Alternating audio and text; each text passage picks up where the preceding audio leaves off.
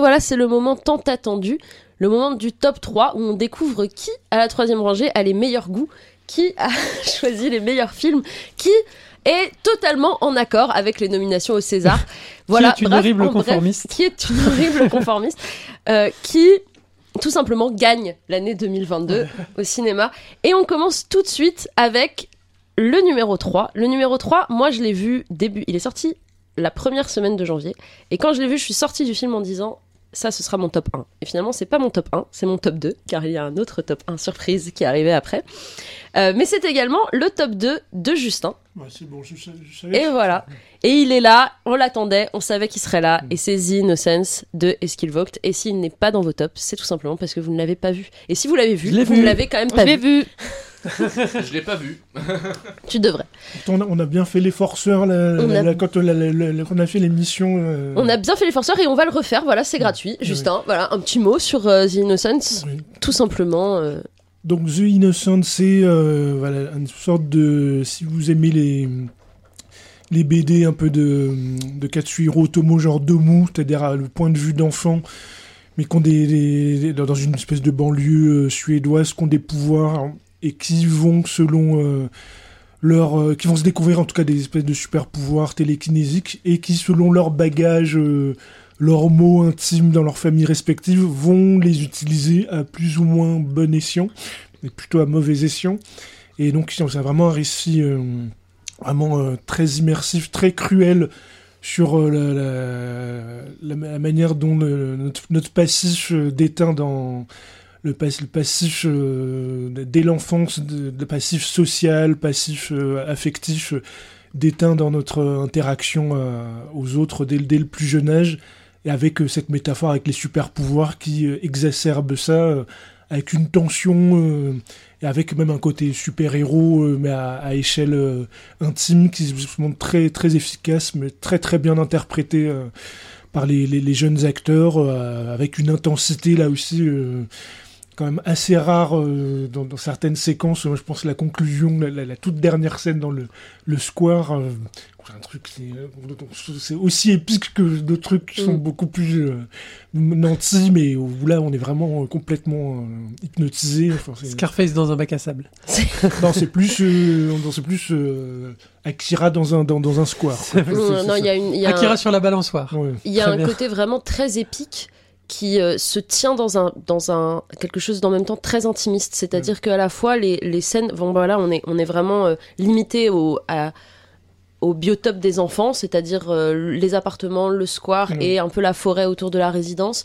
Et euh, et il y a vraiment très peu, parce qu'en fait, euh, ce que, ce que j'ai trouvé extrêmement intéressant vraiment sur, dans ce film, c'est le regard qu'il porte sur l'enfance et, et la façon dont il montre cette espèce d'univers secret qu'ont les enfants, euh, dont les parents n'ont euh, aucune conception, euh, aucune, aucune conscience. Et, de voir cet univers un peu se dérouler comme, un, comme une lutte de super-héros, mais sans qu'il y ait rien qui se passe. C'est-à-dire qu'il y a. Bon, bah, on peut penser euh, à Chronicle, notamment. Moi, Ouais. j'ai quand même pensé à Chronicle euh, devant le film. Et, euh, et, donc, euh, et donc, dans Chronicle, on a un peu. qui était déjà même, influencé par Akira qui aussi. était déjà, euh, voilà. Et, et donc, tu as ce même truc de. bah, en fait, qu'est-ce qui se passerait si. si des mômes normaux avaient des pouvoirs en fait et pas des gens qui obéissent totalement à la morale américaine euh, qui, qui veut que soit on est un vilain soit on est un, un très gentil. Et euh, mais euh, dans Chronicle voilà c'était les immeubles s'écroulaient euh, le monde alors que là il se passe rien en fait. C'est à dire que c'est vraiment ce, cette lutte qui pour eux est énorme ouais. bah en fait elle elle existe Oui, c'est pas ça. C'est en fait, c'est les, c'est. Il y avait un autre film qui était sorti comme ça. Alors pas, pas de super pouvoir ni rien. C'était euh, comment s'appelait ce film qui est sorti en début d'année dernière, qui se passait dans, dans une école primaire euh, avec des, des gamins qui se, qui, se, où il y a du harcèlement. Que j'ai plus le titre en tête. Mais en fait, c'était. il y en a beaucoup hein Non, non, mais il y avait vraiment un film qui était sorti en tout début d'année dernière. On en a parlé en plus, je crois, mais j'ai plus le titre en tête.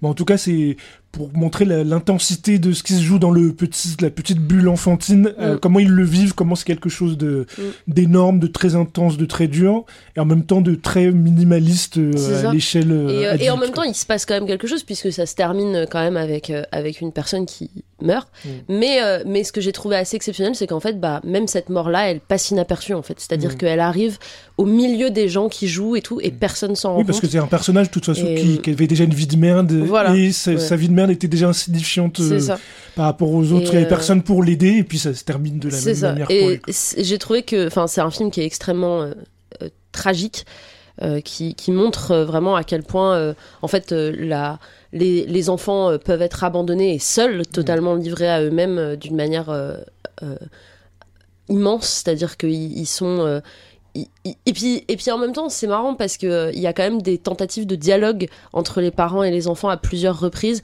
mais tu vois vraiment que euh, bah il y a, y a pas vraiment de il y a pas vraiment de, de porosité entre les deux Mhm. mondes quoi. Et euh, et puis alors vraiment, je trouve ça quand même exceptionnel. Moi, j'ai vu beaucoup de de- d'ac- de- d'enfants acteurs cette année qui m'ont vraiment ébloui. J'ai trouvé qu'on a on a eu une année, là, notamment je pense le- à l'Épire.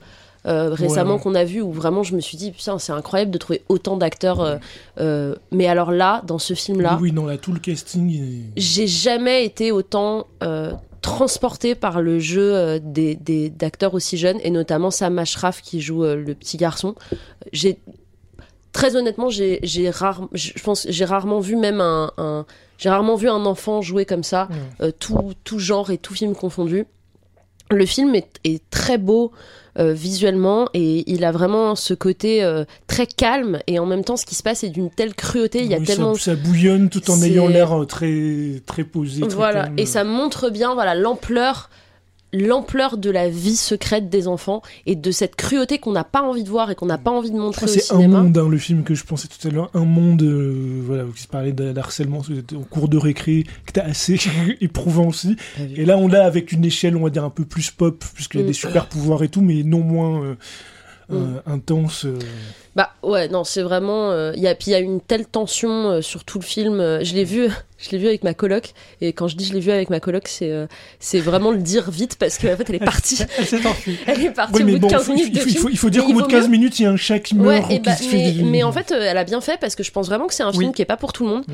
Et, et je pense que c'est un film qu'il faut parce que on, c'est rarement, enfin, c'est quand même quelque chose qui est qui est qui est assez utilisé euh, dans, dans, dans l'horreur et surtout dans l'horreur européenne, la cruauté des enfants, euh, et, euh, et qui est exploité euh, pas toujours de manière juste. Et là, vraiment, j'ai trouvé que c'était du début à la fin euh, crédible Mhm. et, euh, et, euh, et, et, qui est réel malgré le fait qu'il y avait y ait des super pouvoirs et euh, bah en fait on c'est vraiment une c'est vraiment une histoire qui pourrait être une histoire vraie quoi et c'est enfin moi je trouve que c'est euh, vraiment un des meilleurs films pour moi qui est sorti cette année et euh, et qui et qui vaut vraiment le coup d'être euh, d'être plus vu je crois qu'il a pas fait un box office de folie non plus mais bon malgré le fait que il a eu le prix à- il a eu un prix à l'étrange et il a aussi été euh, à un certain regard euh, Et à il est Cannes. bien classé euh, dans il a le top il annuel il était dans pas mal de tops quand même. euh, en, Ouais, En ouais. même temps, c'est ex- exceptionnel. Moi, je pense, je trouve que c'est. Et puis en plus, c'est ce qu'il vaut que et vraiment, je trouve que c'est assez. Enfin, c'est un peu un ovni dans sa filmo Mhm. et et un ovni excellent, enfin, qui montre bien que voilà, il a vraiment un œil euh, et une patte d'écriture quoi, de fou. Je me rappelle quand j'avais vu à l'étrange, je me suis vraiment dit bon, allez, on a le prix, c'est sûr, ça va être celui-là Mm. quoi. Enfin, c'est Ah oui, c'était bah ouais. En plus, euh, maîtrise, vraiment au niveau des, euh, des sélections le de l'étrange, c'est vraiment. J'aime beaucoup les sélections de l'étrange, mais elles sont quand même limitées par. Ouais. euh, bon, alors, d'une part, par d'autres euh, problématiques d'avant-première qu'il peut y avoir, mais aussi par le. La notion du genre, des Mm. films fantastiques comme ça, maîtrisés à ce Mm. point-là, euh, qui justement tombent pas dans le gimmick, euh, mais restent sur quelque chose de très juste psychologiquement. Mm. Euh, et puis par ailleurs, la mise en scène qui est aussi très bien maîtrisée, etc. Ben, on n'en voit pas tous les ans des comme ça. Pour quoi. moi, c'est une des meilleures sorties de l'étrange sur les cinq dernières années. Ouais. Très honnêtement, il est, il est tellement au-dessus de tout ce que j'ai vu. Et j'ai vu des trucs excellents. hein. À l'étrange, tous les ans, je vois des trucs excellents. Mais lui, c'est vraiment, euh, c'est un film euh, d'une qualité. Et c'est dommage, encore une fois, qu'il il soit euh, un peu limité par son appartenance euh, au genre, qui fait que euh, bah, pas tout le monde va s'en approcher. Alors que c'est un film qui. euh, qui est un film excellent, euh, vraiment toute catégorie quoi. C'est euh, Peut-être un remake américain comme Morse en son temps. oui bah d'ailleurs moi pour moi c'est enfin c'est pas toi qui aimes pas Morse? Je suis pas un grand fan, après je trouve le film Mm. plutôt bien, mais je trouve que les films ont une filiation. euh, Ouais, j'ai un peu. Même si c'est pas du tout la même ambiance, parce que Morse c'est très crépusculaire, Mm. et euh, là c'est vraiment une lumière d'été presque Ouais. irradiante, quoi. Ouais. Le soleil de plomb, quoi. Mm. Mais c'est ouais, moi j'ai ressenti un peu le même genre d'émotion que euh, Morse. C'est vraiment un film qui a recalibré euh, toute, toute ma chimie euh, intérieure quand je l'ai vu quand j'étais quand j'étais jeune adulte. Logique. Je pense que si, si t'aimes bien Morse, t'adores The Innocent, c'est réciproque. Pour moi, c'est vraiment. moi, j'ai préféré The Innocent, tu vois, comme quoi. Bah moi aussi, en fait, mais aussi parce que Morse, c'est un film qui est plutôt pour moi associé à mon adolescence, enfin ma fin d'adolescence. On avance. Mais mais vraiment non, je peux que le recommander. je je pense que même si vous l'avez pas mis dans vos tops, euh, vous partagez euh, oui, oui. la recommandation. Tout à fait. Euh, et j'en d'ailleurs pour me dire que ça me, ça me rappelle que j'ai eu une grosse attente cette année, qui est un film dont a priori personne n'a entendu parler, mais qui est un film qui s'appelle Tropique, réalisé par Edouard Salier, qui devrait sortir cet été, qui est un peu dans ce genre-là, fantastique, mais avec des, des, des, jeunes, des adolescents ou, ou des, ou préadolescents. Euh, c'est un film, j'avais étudié le scénario, euh, le film devrait enfin sortir. Je sais pas ce qu'ils en ont fait, hein. si ça se trouve le film a beaucoup changé, si ça se trouve la réal est pourrie, je... peut-être que ce sera de la merde. Euh, mais en tout cas, sur le papier, c'était un film qui m'avait l'air de s'inscrire un petit peu dans ce genre-là et que j'attends très fort et je m'espère qu'on aura l'occasion de le chroniquer ici. Eh bien, on a hâte. Et c'est l'heure du numéro 2. Attention. tambour. Et eh ben il y a que moi, il y a que moi qui vais parler pour le numéro 2 puisque c'est Bruno Redal. Oui. Bruno Redal, Confession d'un meurtrier, qui était mon numéro 1 et qui est aussi le numéro 1 de Marie. Marie n'est pas là, elle m'a demandé de transmettre que... Moi j'ai jamais vu Marie, moi qui je pense que vous êtes la même personne. J'avais monologué tout seul. Ouais, bah ouais, mais moi je l'ai vu bien plus tard. En fait, je l'ai vu euh, en, VOD. Euh, sur Canal, n'est-ce pas? Et, euh, et, je l'ai vu parce que Marie en a tellement parlé sur Twitter et que je me suis dit, purée, ça fait, ça fait longtemps que je dois le voir. Je me rappelle que Justin en avait parlé, je me rappelais pas trop de ce que tu avais dit, mais je me rappelais que tu avais aimé. Ah bah, ça aussi, c'était un film de l'étrange festival. Et Figure-toi. Ah bon? Oui, et eh l'année bah, dernière. Et eh bah, exceptionnel. Voilà. il n'y a pas que The Innocent. il, était, à Cannes aussi, je crois, hein, Bruno Redal. Oui, il était à Cannes. À la quinzaine, probablement, oui. Et à la quinzaine ou un certain regard, je sais plus. Un des deux.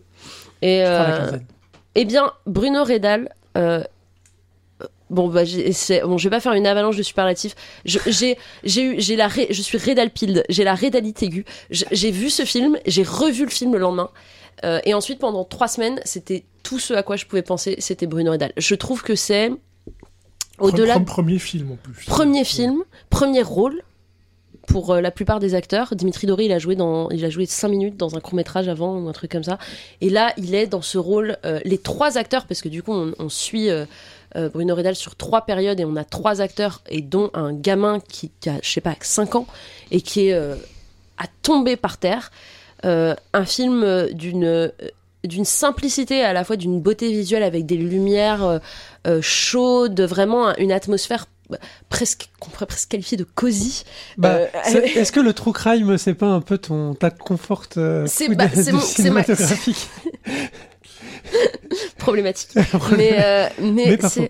mais pas faux. Mais surtout, non, c'est un film. Mais moi, je trouve que c'est un film qui est en fait qui, a, qui, a une, qui dégage une telle chaleur. Alors, j'ai vu beaucoup de gens le qualifier d'austère. Moi, je suis pas du tout d'accord avec ça. Euh, j'ai pas du tout trouvé que c'était un film austère. Déjà parce qu'on a. C'est pas Babylone, quoi. Non, c'est pas Babylone. non, bah, il est pas. Voilà, c'est pas, c'est pas Baz Luhrmann non plus. C'est plutôt plan fixe dans la forêt que. C'est plan fixe dans la forêt, mais sur, mais sur les lumières, on a une telle richesse. Euh, au niveau des lumières, alors je vais faire une comparaison euh, que, qui va peut-être euh, faire que tout le monde va dire que je suis euh, totalement azimutée, mais moi ça m'a fait penser un peu à la lumière de Pig avec Nicolas Cage qui était aussi dans mon top ah l'année dernière et qui avait aussi ces lumières chaudes et un peu automnales. Et, et alors au-delà de ça, quelle histoire incroyable, quel mm. mot c'est-à-dire qu'on a le vrai, c'est le vrai journal de Bruno Redal qui est lu par Dimitri Doré. Quelle voix, quelle, quelle, quelle écriture, quelle et puis et puis quelle tragédie. C'est vraiment. Euh, alors euh, Bon bah j'ai regardé un petit peu ce qu'il en avait été dit. Il y a eu notamment euh, un article qui a ah, été retiré oh ensuite, qui a fait une, incroyable polémique. Cinématrack. Euh, ouais, j'ai dû aller chercher sur Wayback Machine pour te l'envoyer. Que tu m'as envoyé, que t'as retrouvé parce qu'il a été supprimé et que j'ai lu et que j'ai ensuite envoyé à Marie et on a on a discuté pendant dix jours. euh, et parce que euh, le film, en fait, le film fait ce que la société a fait à l'époque, mm. c'est-à-dire euh, lier, directement la, sexualité de Bruno Redal à, son crime, mais c'est c'est fait parce que c'est ce qui s'est passé en fait. Et, euh, et moi je comprends pas euh, le problème qu'on a à regarder ça en face et à regarder en face le rôle que euh, le, la religion catholique a joué en fait dans, euh, dans beaucoup de ces, de ces crimes qui sont directement construits euh, sur euh, la honte. Et moi, je, je suis pas du tout d'accord avec euh, toutes les critiques qui ont parlé de, de mal incarné et de est-ce qu'on est avec le mal, Non, est-ce parce qu'on que est y a quelque, parce il y a que- quelque, il y a quelque chose d'insaisissable. Parce qu'avant même, parce qu'il y, Mm. y a un événement qui fait basculer euh, le, le personnage, mais avant ça, il a, il a ses, Mais parce que il a ces instincts-là, quoi. Ouais, mais c'est parce que c'est là. En fait, là, ces instincts, ils sont directement construits sur la honte. Et cette honte, elle est créée par l'Église. Et c'est d'ailleurs l'Église qui, c'est vers l'Église qui se tourne pour essayer de se sauver. Ça ne marche pas, euh, puisque à un moment donné, il va au confessionnal et le prêtre lui dit euh, euh, un truc du genre euh, ah mais attention, hein, c'est c'est encore pire. Enfin, en fait, il y a vraiment, il essaye désespérément de s'échapper. Euh, de des pulsions qu'il a. Et à chaque tournant en fait l'église lui tourne le dos. Et, euh, et comme c'est un gamin qui euh, voilà qui existe euh, dans au début euh, en début 1900 il me semble dans la campagne française il y a vraiment que la religion c'est tout ce qu'il y a. Et, Ouais. et donc il part au séminaire. C'est la meilleure période de sa vie on a un espoir et on sait très bien comment est-ce que ça va finir puisque ça commence comme ça, euh, puisque la première scène du film euh, c'est la scène euh, du meurtre. Et, et pourtant ça nous empêche pas, même si on sait ce qui va se passer, à chaque tournant de se dire là quel- il va se passer, là il va quelqu'un va lui tendre la main, ça va marcher. Et, et en fait à chaque fois il se fait il se fait totalement abandonner et à tel point que quand parce que du coup le film se déroule sur deux plans avec lui qui raconte à les, des psychiatres, euh, bon, c'est de dire vite, euh, son histoire et, euh, et, et ensuite des flashbacks où, où on voit, où on voit son enfance pendant qu'il la raconte. Et, et puis à un moment donné, il y a un psychiatre qui lui dit Mais si c'était aussi dur que ça, pourquoi est-ce que vous n'êtes pas suicidé au lieu de tuer quelqu'un? Et il dit Bah, parce que si je me suicidais, euh, et bah c'est fini, je suis condamné, puisque le suicide c'est un péché. C'est le plus euh, grand péché. Et donc si je me D'a- suicidais, d'a- j'avais aucun a- moyen de me repentir. D'ailleurs, tout au long du film, il a plus honte de se masturber Oui. ou des choses comme ça que des Oui. meurtres qu'il commet. Donc, Ouais, c'est- du meurtre. du meurtre. Enfin, Et, de euh, ses penchants meurtriers. Bah euh, oui, parce qu'en fait, c'est ce que c'est ce que c'est ce que lui c'est ce que lui dit l'Église, quoi. C'est-à-dire qu'il a vraiment et, et la seule chose sur laquelle il, se il repose toute sa conscience de lui-même, c'est sur la religion et la religion. Enfin, moi, c'est vraiment pour moi un film sur la religion plus qu'un film sur quoi que ce soit d'autre. C'est vraiment un film sur ce que la religion a créé en termes de violence. Et elle, elle a la religion catholique, puisque je parle de ce que je connais, euh, mais euh, bon, voilà. Euh, je ne veux pas offenser les croyants, euh, mais la religion catholique, Néanmoins. néanmoins, la religion catholique repose sur la honte et la honte crée la violence. Et c'est ça, pour moi, le propos du film, euh, c'est de regarder vraiment ce, cette pipeline directe entre euh, sexualité, honte, violence. Et, euh, et, et même sans aller jusqu'au meurtre, en fait, euh, il y a énormément de, de violences sex- sexistes et sexuelles qui découlent de ça, en fait, qui découlent directement de l'héritage des religions monothéistes et des religions organisées. Et, euh, et donc, pour moi, c'est même pas. euh, je vais m'arrêter un jour, hein. mais pour moi, c'est même pas. Pour moi, c'est même pas. euh, euh, productif de dire ah est-ce qu'il est né mauvais et tout machin parce que là n'est pas la question la question c'est qu'est-ce qui se serait passé s'il avait pu grandir sans la honte? Parce que euh, en fait des pulsions Call me by your name. parce que parce que des pulsions en fait enfin c'est euh, des Oh, pulsions euh, des, pulsions euh, négatives quelles qu'elles soient tout le monde en a. Et, euh, et le fait c'est le fait que pour lui elles soient associées à la sexualité et à, et à la honte qui ont fait que euh, en fait il n'y avait pas d'issue il trouvait pas d'issue. Enfin c'est une histoire qui est tragique qui est portée euh, par euh, Dimitri Doré euh, qui est complètement enfin bon moi j'espère qu'il va gagner qu'il va tout rafler parce que vraiment j'ai été c'est un Il peu est nommé au César ou- je sais Ouais, meilleur espoir. ouais. meilleur espoir en J'aurais face en du acteur, jeune euh, du, Du jeune jeune Bastien Bouillon et, euh, et non c'est vraiment enfin il y a, il y a l'année dernière c'était Teddy qui m'avait fait cet effet là et cette année c'est Bruno Redal dans deux genres totalement différents mais Un mais type- en même temps pas Un type tant de que ça. physique quand même. un hein. type de Et, euh, et euh, je ne repose pas mes numéros 1 sur le physique de l'acteur principal. Mais sur l'emplacement géographique. Mais euh, sur le sud-ouest. Ouais, c'était le silhouette. Et, euh, C'est Quelque- l'accent en quelque, fait. quelque chose du mal-être provincial J'aime la sudiste. J'aime la ruralité. Et, L'odeur euh, du cassoulet quoi. c'est- Non, c'est- vraiment c'est cette c'est c'est cette cette c'est- vous êtes chiant. Ferait un beau chiant. titre, l'odeur du cassoulet. C'est euh, c'est tout ce que ça tout ce que ça crée. Non mais ne vous gênez pas. hein. C'est c'est vraiment pour moi c'est vraiment le, le propos du film sur la religion que qui, qui a fait euh, qui, qui a fait que j'ai bon bah voilà je pas on va pas euh, épiloguer là-dessus mais la la vraiment la puissance qu'a la religion dans les milieux ruraux à cette époque-là.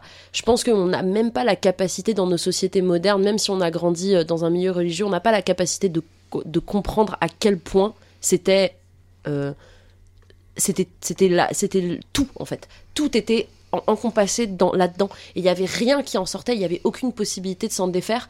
Et c'est vraiment ça en fait il se débat là-dedans pendant tout le film. Et euh, et, et alors euh, oui euh, c'est c'est il a commis un acte atroce et c'est une vraie personne c'est un vrai crime qui s'est vraiment passé. Euh, et, et le et ce môme avait a commis un acte abominable puisqu'il a quand même tué un môme de 10 ans.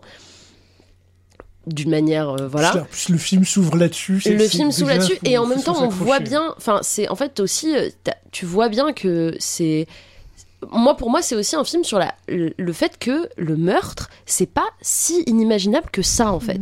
Et, euh, et, et c'est ma grande hot take de toute ma vie c'est que j'ai dit euh, moi je pense pas que je pourrais dire que je tuerai jamais quelqu'un. Et c'est pas dans le sens j'ai envie de tuer des gens mais c'est dans le sens où le meurtre est très proche. Et il est très proche de nous. La violence est très proche de nous en fait. Et, euh, et c'est et c'est se voiler la face que de se dire que la violence est très loin. Et donc pour moi ce film l'aborder en se disant ah un monstre bah c'est c'est passer à côté du propos qui est de dire la violence elle est elle est elle est elle est toujours proche de nous et elle est toujours possible et euh, Bon voilà, je pourrais en parler pendant 18 ans. C'est un film exceptionnel. Euh, c'est une histoire exceptionnelle. Le, les- le, le, le journal écrit par Bruno Redal, c'est incroyable puisque c'est un môme qui a grandi au fin fond euh, de la Charente ou je sais pas où c'était. Euh, mais euh, Peut-être plus au sud-ouest. Moi, pour moi, tout ce qui est en dessous de la Bretagne, c'est le sud-ouest.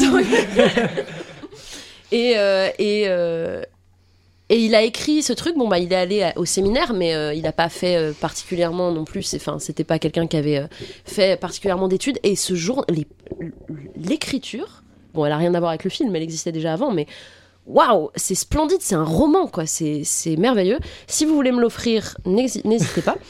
Et voilà, bon, bah, je, je regrette amèrement que Marie soit pas là pour en parler, puisque pour elle aussi, c'est le film de l'année 2022, tout simplement. Un film qui nous obsède, sur lequel repose entièrement notre amitié. On s'est rencontrés euh, Moi sur je, ça. moi, je pense que vous êtes une seule et même personne. Oui. C'est ma théorie, parce que je n'ai jamais vu Marie. Le problème, c'est que Kefren, euh, un, un de nos camarades de Istasia, a aussi une théorie selon laquelle Marie et moi sommes la même personne. Donc, par définition, en fait, nous sommes la Sainte Trinité, Marie, Isabelle et moi. Ah. Voilà. Une sorte faudra, de- faudra qu'elle revienne. Une sorte de, une sorte de trinité féminine déiste. euh, C'est fou, ouais. hein. C'est- tout à fait euh, ok pour m'inscrire au culte, par ailleurs. Mais je sais bien. voilà, Bruno Redal, euh, à voir absolument, mais absolument, en plus, ça va vous mettre de bonne humeur. Ah là Feel good movie. Ça va dire. ça entre va vous pour un premier date, parfait. Un premier date, peux- par- alors mais moi toutes les occasions, un premier date, une soirée en famille, euh, un, un, un petit dimanche soir comme ça, on se met sous un plaid, Ouais. un petit Bah, moi, je thé, crois- Une soirée Bruno. Moi, je propose double programme Henri Portrait of a Serial Killer et puis Bruno Redal. Voilà, comme ça. exceptionnel. Petite soirée romantique. Petite euh, soirée romantique, un, un petit un, un petit dessert, non mais exceptionnel, enfin une, Ouais, une ju- bougie parfumée. Juste mangez pas de la choucroute en même temps, quoi. c'est- Mm, mm, Non, évitez. Et euh, un bon cassoulet par contre, C'est le. Cantal pour vous répondre. C'est le C'est le Cantal. Cantal, voilà. Sud-sud. Ouais, non, mais de toute façon, ça s'entend à l'accent. Aussi, un truc que j'ai adoré. euh, moi, j'adore euh, les accents euh, ruraux dans les films. C'est du fétichisme. C'est pas du fétichisme. C'est pas du fétichisme, mais bien le. Bon, bah, je viens pas du sud-ouest, donc c'est pas mon accent, mais j'a- j'a- j'aime beaucoup entendre les accents ruraux dans les films, puisque c'est pas des choses qui sont Elle dit ça parce qu'elle m'a jamais entendu parler ch'ti. hein. extrêmement. c'est quand c'est pas quand pas fait, bah justement quand c'est pas utilisé comme un ressort comique, mais juste comme quelque chose qui est là. Et bah ça me touche énormément parce que c'est pas il y a en fait je je il y a aussi une C'est mémoire notre faute si ça sonne il rigolo. y a une mémoire linguistique. Mais je peux finir Je sais que je parle depuis un quart d'heure, attention- mais Attention, on va t'engueuler que tu la, tu la coupes tout le temps. il a- Non, pas après cette durée-là, c'est pas possible. Mais non, mais il y a, il y a quand même une, une, en fait, une, un maintien, un, une, un devoir de documentation linguistique qui est fait parfois par les films quand, euh, quand on représente les accents régionaux. Les accents disparaissent, ils sont en train de disparaître. Et plus ça va, plus la centralisation euh, va, va continuer euh, et plus les gens vont devoir bouger des zones rurales parce qu'ils sont dans la diagonale du vide et qu'il n'y a pas de médecin et que, et ben, plus les accents régionaux vont disparaître au point au point, non mais au point que il y a, y a des régions où il y a plus d'accent, c'est terminé. Et, et donc, bah, c'est excellent de, de les voir, voilà, de les voir sur écran. Et euh, comme ça, tu vois, quand Jean Castex euh, sera mort, et ben on aura quelqu'un, on pourra regarder un film et dire ah c'est ça l'accent qu'il avait. Et ça, c'est beau. Eh bien, merci euh, Jean-Pierre Pernaud. De rien, j'adore. Euh, Et c'est l'heure du numéro 1. Ah là là, quel suspense. Quel suspense. Personne ne sait ce que c'est. Il est dans le top de 3 personnes. Eh oui. Et oui. Justin, il est pas dans ton top. Non, mais t'avais pas tant que ça aimé, je crois. C'est quoi c'est- Je crois de savoir. C'est Everything. euh, Non, ah non, eh ben non, tu vois, il est dans le top de personnes. Et il Ah. est tellement pas dans le top, je l'ai pas vu. Parce que moi, j'avais pas aimé, et puis j'étais sûr que tout le monde avait aimé. Non, je pensais après- qu'il serait dans le top. Bah, j'ai aimé, mais pas- on a fait un peu nos, nos, nos personnes un peu edgy, on s'est dit bon il est dans tous les tops, on va pas le mettre. Bah, mais en vrai, surtout. euh, bah, Ouais, il est top c'est 12 un- chez moi. un- Ouais, il, est, il, est, il, a, il a failli y être, mais Ouais. euh, il m'a beaucoup moins. Parce qu'en général, je me sens seul, que, que j'ai- je sais que j'ai pas aimé, je me sentais seul en général dès que Moi, je disais ça. J'ai bien aimé le film, en fait, en faisant le top, je me suis dit, ouais, mais en fait, Il y avait mieux. autres avant, quoi. Ouais, il y avait mieux, pareil, c'est vraiment, il y avait mieux, un c'est tout. Ah, top non. 1, c'est donc Ah, novembre c'est de Nope. Cédric Jiménez. No- Nope, ça aurait été bien.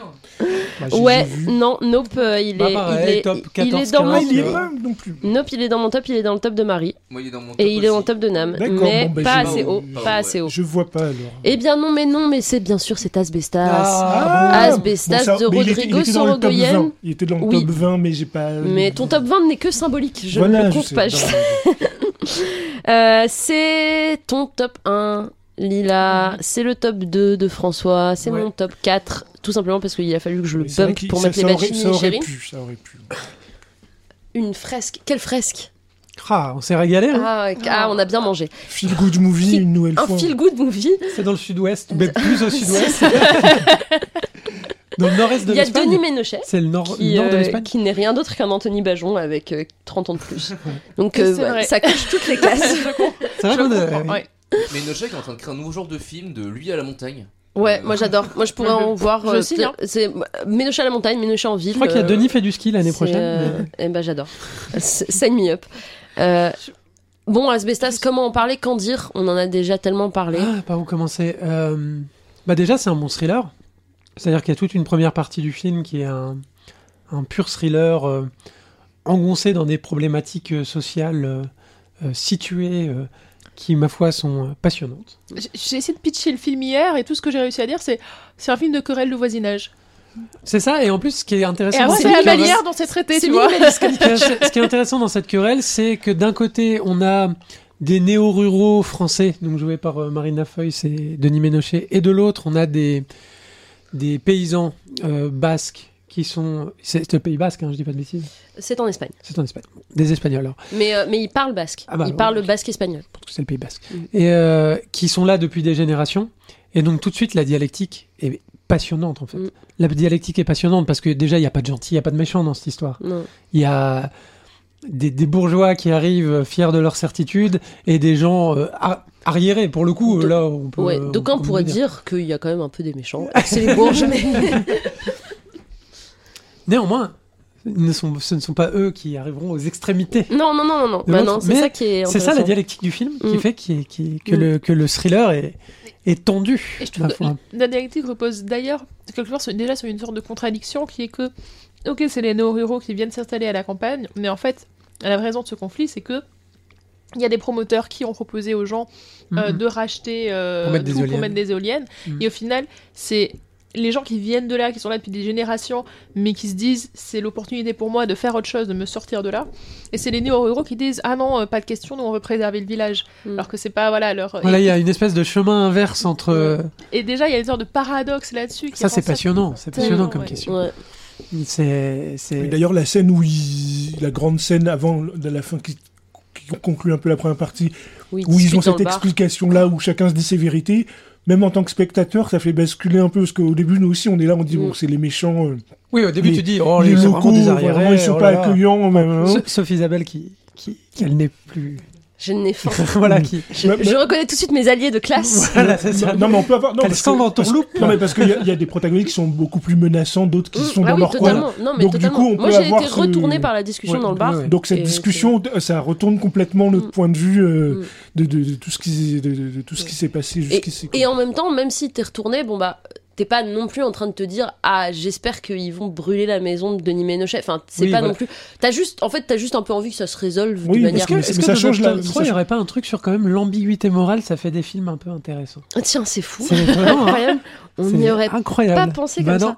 C'est très dingue. surprenant. C'est extrêmement surprenant. Putain, quand c'est pas manichéen, c'est vachement intéressant. C'est bizarre. hein. C'est fou. Qui l'aurait cru? Qui l'aurait Ouais. cru Pas Marvel en tout cas. Voilà. Euh, Attends, il y a euh, l'ambiguïté morale dans Doctor Strange. Dans Wakanda. Forever, euh, on sait, Non, les c'est méchants sont une pas si méchants. de, une, take de vieille conne qui en plus je- à laquelle je, avec laquelle je suis pas d'accord moi-même.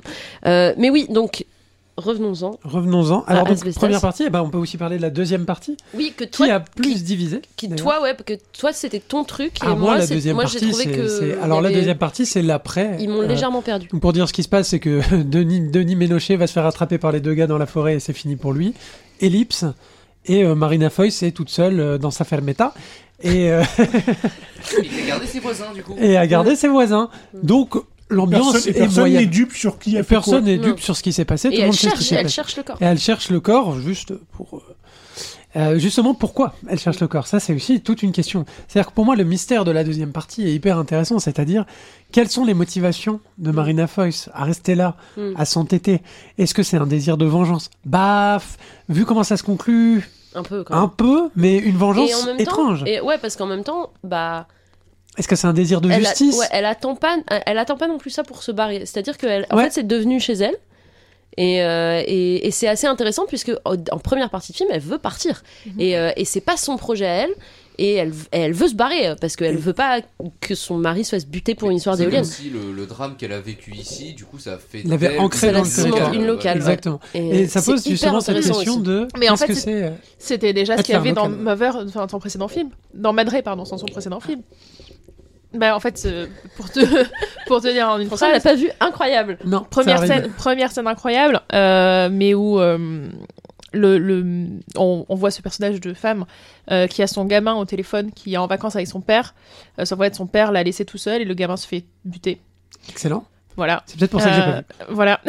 Trop la première scène du C'est année. c'est la, c'est la première scène. donc, C'est la première scène, mais elle est, Gamma mort top 3, Gamma mort top 2. voilà, elle est incroyable. Je pense à la première scène dans Midsommar, pareil, le coup de fil avec. ah, euh, bah voilà. alors je ne l'ai pas C'est- regardé. C'est ce genre. c'est ce Tout genre. simplement. Voilà, mais c'est vraiment incroyable. Et bref. Et où en fait finalement la mère, et ça se passe c'est en Espagne du coup, enfin et la mère va s'installer dans la station balnéaire où son fils est mort.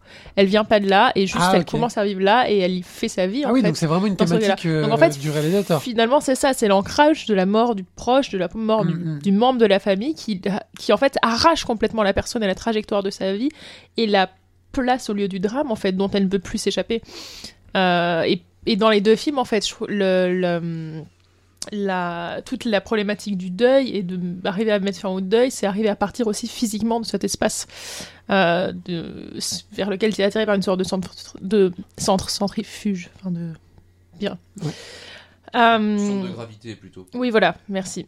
Force Par une centrifuge. force centrifuge, c'est ça. La, la force centrifuge, ça, ça écarte. Bref. Non, Moi, je sais pas. non mais oui, non, en fait, c'était centre de gravité que je cherchais effectivement.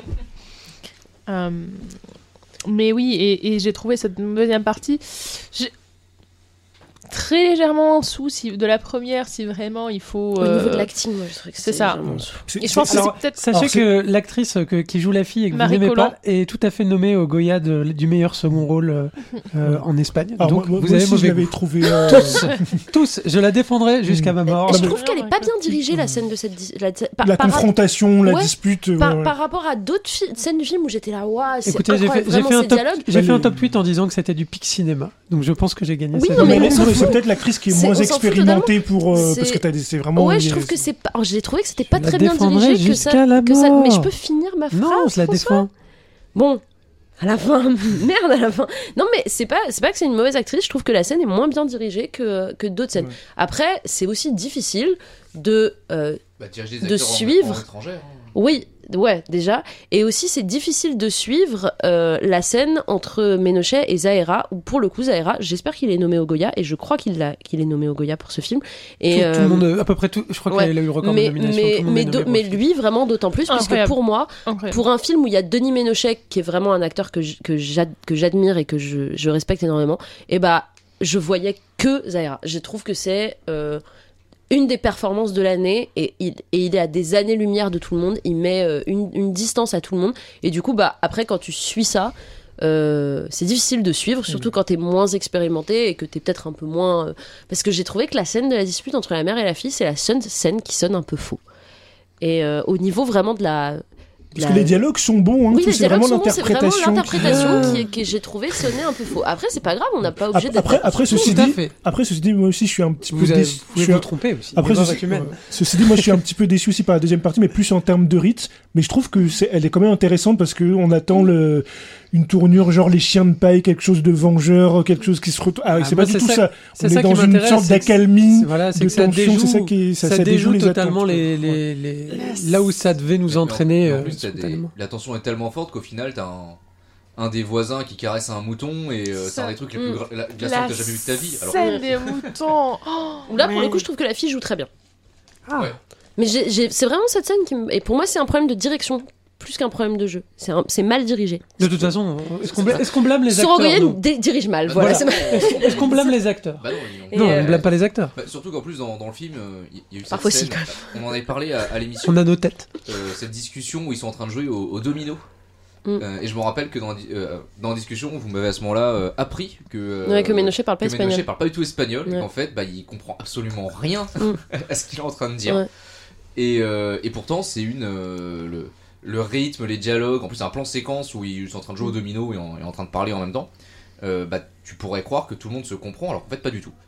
Et, euh, et vraiment, c'est euh, bah, il y a des- vraiment des super. C'est vrai que le, le- le fait que ce soit des Français est pas du tout neutre dans l'histoire parce que ça rajoute effectivement à l'incommunicabilité de, Ouais. de, Bah, surtout qu'en plus, il y a trois langues dans le film, puisque entre Oui, eux, voilà. ils parlent le basque. Ouais. Et, euh, et par ailleurs, euh, bon, bah, une des plus grandes scènes de l'année dans euh, le, le plan séquence dans la forêt, Ah oui. où j'ai cru que j'allais mourir, tout simplement. j'ai cru que j'allais crever. Mais moi, les, les deux fois où j'ai cru que j'allais crever, c'était le mariage dans Léla et ses frères et cette scène-là. C'était Pas pour les mêmes raisons. abominable, terrifiant, plus plus terrifiant que la plupart des films d'horreur que j'ai vus Moi, c'était dans, dans la voiture. hein. dans, Ah oui, euh, oh là Oh là là. Dans Alerte Rouge quand elles essaient d'aller en concert de K-pop et qui vont pas y arriver à y aller. Voilà. Terrifiant. Voilà.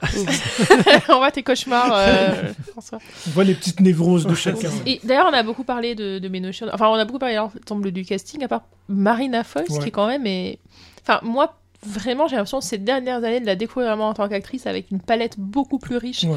euh, des rôles beaucoup plus intéressants que ceux dans quoi j'ai pu avoir l'habitude de la voir. Mais dans Irréprochable récemment, Ah, était incroyable. Police, hein, hein, depuis Police, Ouais, ouais, euh, ouais. Elle, elle creuse un sillon qui est quand même. euh, D'ailleurs, je recommande de regarder la série euh, En place là de Jean-Philippe. Zed. Elle, Ah joue, oui, elle joue une espèce de Sandrine Rousseau. sur, euh, sur Netflix. elle, elle- elle- Je elle- vois elle- ça. elle est géniale. faut que je vois ça.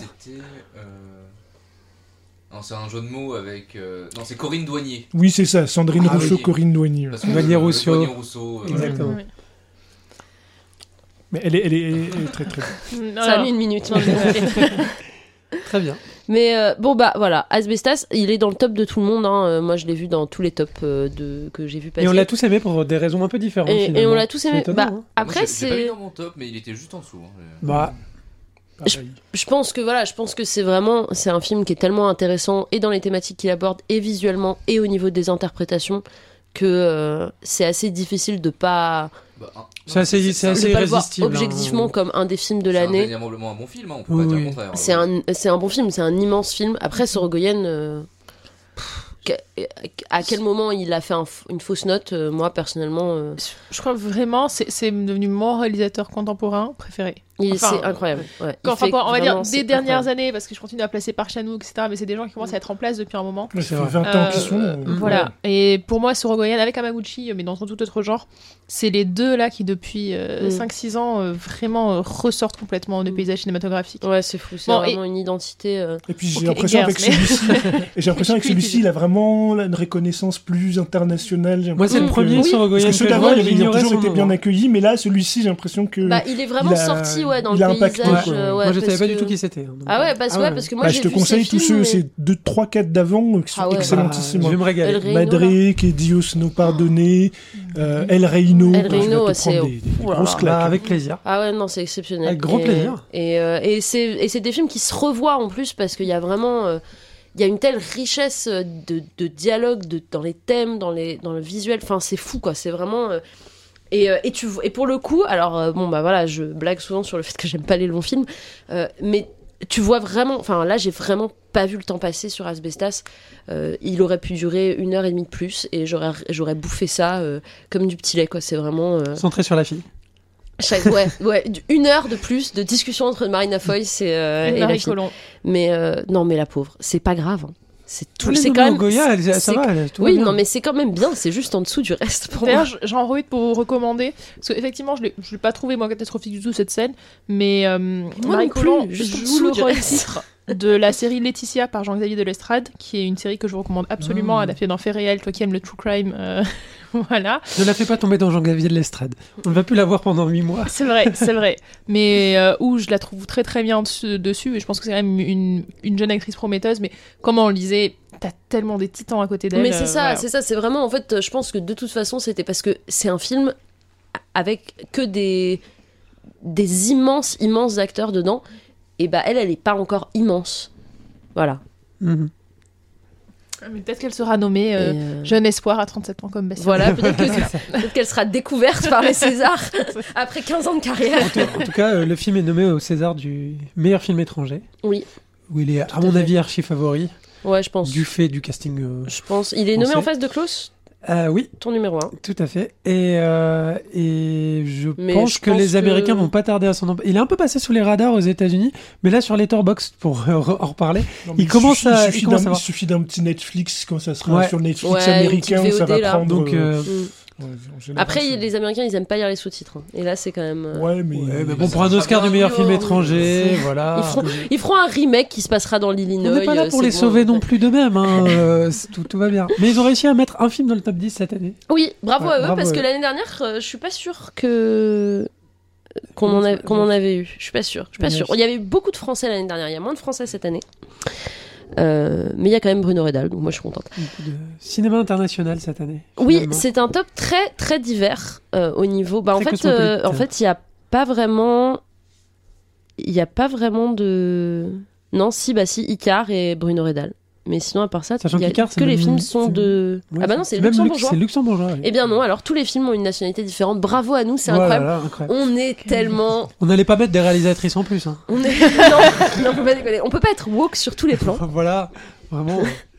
Et voilà, c'était le top 10 de la troisième rangée. Mais attendez, ce n'est pas totalement fini, puisque maintenant, chaque chroniqueur et chroniqueuse va avoir l'occasion de nous parler d'un film qui n'a pas Là, là, là. fait le top 10. Celui qui nous tient à cœur, voilà, on a envie de le pousser encore un petit peu, on a envie de donner aux gens qui sont passés à côté la chance de le rattraper si jamais il est passé sous leur radar. Donc choisissez bien, hein, s'il vous plaît, ne me dites pas Glass Onion par exemple. Ce qui a failli arriver, hein. À Non. un film près. euh, C'est, euh, c'est euh, voilà, essayez de, de- Sachant qu'une année, j'ai dit Avengers Infinity War. tu vois? Comment t'es. Ouais. Exactement comment je suis. On se reconnaît Est-ce que bien Robin là à n'a choisir pas- les pépites indés Voilà. les méconnus. En même temps, est-ce que. Robin n'a pas dû sortir des détectives Pikachu une année ou ce genre Oh, de c'était la même année, je pense. Quelle envie de merde, putain. Parce que c'était la même année. Donc bah écoute François, on va commencer par toi. Quel est Oui. ton quel Bon, on est l'a ton déjà spoilé. c'est close. Parce qu'on n'a pas fait tout le palmarès euh, du Festival de Cannes. Non, c'est vrai. Donc euh, c'est vrai qu'il nous manquait le Grand Prix. Ouais. On a fait le prix de la mise en Il a scène. eu, il a, il a eu son, Il a eu son retentissement. retentissement. Euh, mais moi, je ne suis pas là pour promouvoir des films passés sous le radar. Je suis là pour promouvoir les films que j'estime importants. Et je pense que Close est un film très important pour ce qu'il représente en termes de sujet. Et je pense aussi, je pense aussi que c'était un un highlight de cette année en termes de, de qualité. Euh, et il est nommé dans toutes les sélections Oscar meilleur film étranger, César meilleur film étranger, etc. etc. Euh, moyenne délirante sur Letterboxd, etc., etc. Tout le monde adore. Donc je ne peux pas ne pas vous le recommander parce que je connais quand même beaucoup de gens qui ne savent pas ce que c'est, qui n'en ont pas entendu parler. Et euh, voilà. Euh, donc close euh, juste très très succinctement parce que j'en ai déjà longuement parlé. Je vous renvoie vers le, le segment qu'on a fait. Mais euh, c'est l'histoire d'une amitié euh, fusionnelle entre deux enfants qui vont rentrer au collège et euh, cette amitié va se distendre et se briser pour une raison. Et euh, c'est le film qui m'a fait le plus pleurer cette année. Euh, J'ai trouvé ça extrêmement, euh, On pourrait pas me payer pour le revoir. extrêmement touchant et, euh, et extrêmement flamboyant en termes de mise en scène. Voilà. Et ben voilà, Klaus, effectivement, ton top 1. Oui. Et euh, un excellent film euh, que Justin a adoré aussi. Non, allez écouter le segment. On a eu deux, on a eu deux grands débats avec Justin Steyer. C'est- C'était euh, Klaus et. Close et euh, Lady Chatterley. Ah oui. Ah, j'étais pas là vrai. pour celui-là. Mm. Lady Chatterley. Non, mais parce là, que mais en Lady Chatterley, astral. c'est parce que- 2h25 de débat. Ouais, non, parce que Lady Chatterley, quand Ah, on est pauvre, on est laid, tu vois. c'est- Ouais. C'est pour ça, c'est François qui. On n'a pas le droit d'être beau Vous irez quand voir on la, est pauvre. vous irez vois, voir la mauvaise foi de, de, de Justin Non. sur le segment. Après, il y a quand même une corrélation entre beauté et classe sociale. Mais enfin, bon, c'est pas le débat. Euh, mais les... Mais, mais, dire qu'on est laid, quand que c'est pas normal d'avoir un acteur beau Ah, parce c'est qu'il joue un pauvre, C'est vraiment un sale bourge. J'ai absolument pas dit ça. J'ai absolument pas dit ça. C'est un sale voilà, c'est pour, ça- c'est pour droite. ça que je disais ça. Donc voilà. J'ai absolument pas dit ça.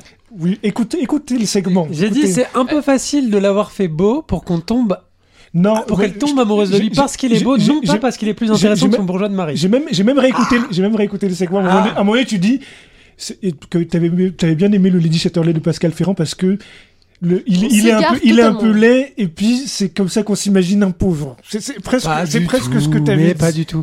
On me prête des intentions. Moi, tu veux savoir, c'est quoi ma pet pive au cinéma C'est les films d'époque avec des pauvres qui ont des belles dents. Ouais, moi je déteste ça. Moi. Je trouve ça très difficile Ouais. à, à- ça, Ah, ça me sort du film complètement. Exactement. Parce que vous allez pas me faire croire qu'ils sont pauvres au XVIIe siècle, au du siècle, avec gaze. des dents, avec, toutes leurs dents. Ouais, ouais. J'y crois pas. Ah bah tu vois, Ok, François Hollande. J'y crois pas, je n'y crois pas. c'est du bourgeois C'est voilà, la seule On bonne les- représentation, on- les, visiteurs. Voilà, Fétiche- Christian Clavier. les visiteurs. Fétichisme des classes populaires. Totalement, totalement. Ils ont le droit d'être moches aussi. Totalement. Bon, on un debout, peu dérivé. hein. debout les damnés de la terre. Allez, hop. Justin, est-ce que tu as un et un seul film? Oui, oui, j'ai un, un seul film. Bon, alors j'avais d'autres films que j'avais bien aimés, mais qui ont été relativement bien mis en avant. Donc je vais prendre un qui était dans mon top, mais que j'ai- rajouté à la dernière minute. C'est vraiment un film qui est sorti fin novembre, début décembre. Mhm. C'est euh, Falcon Lake de euh, Ah, Charlotte Lebon.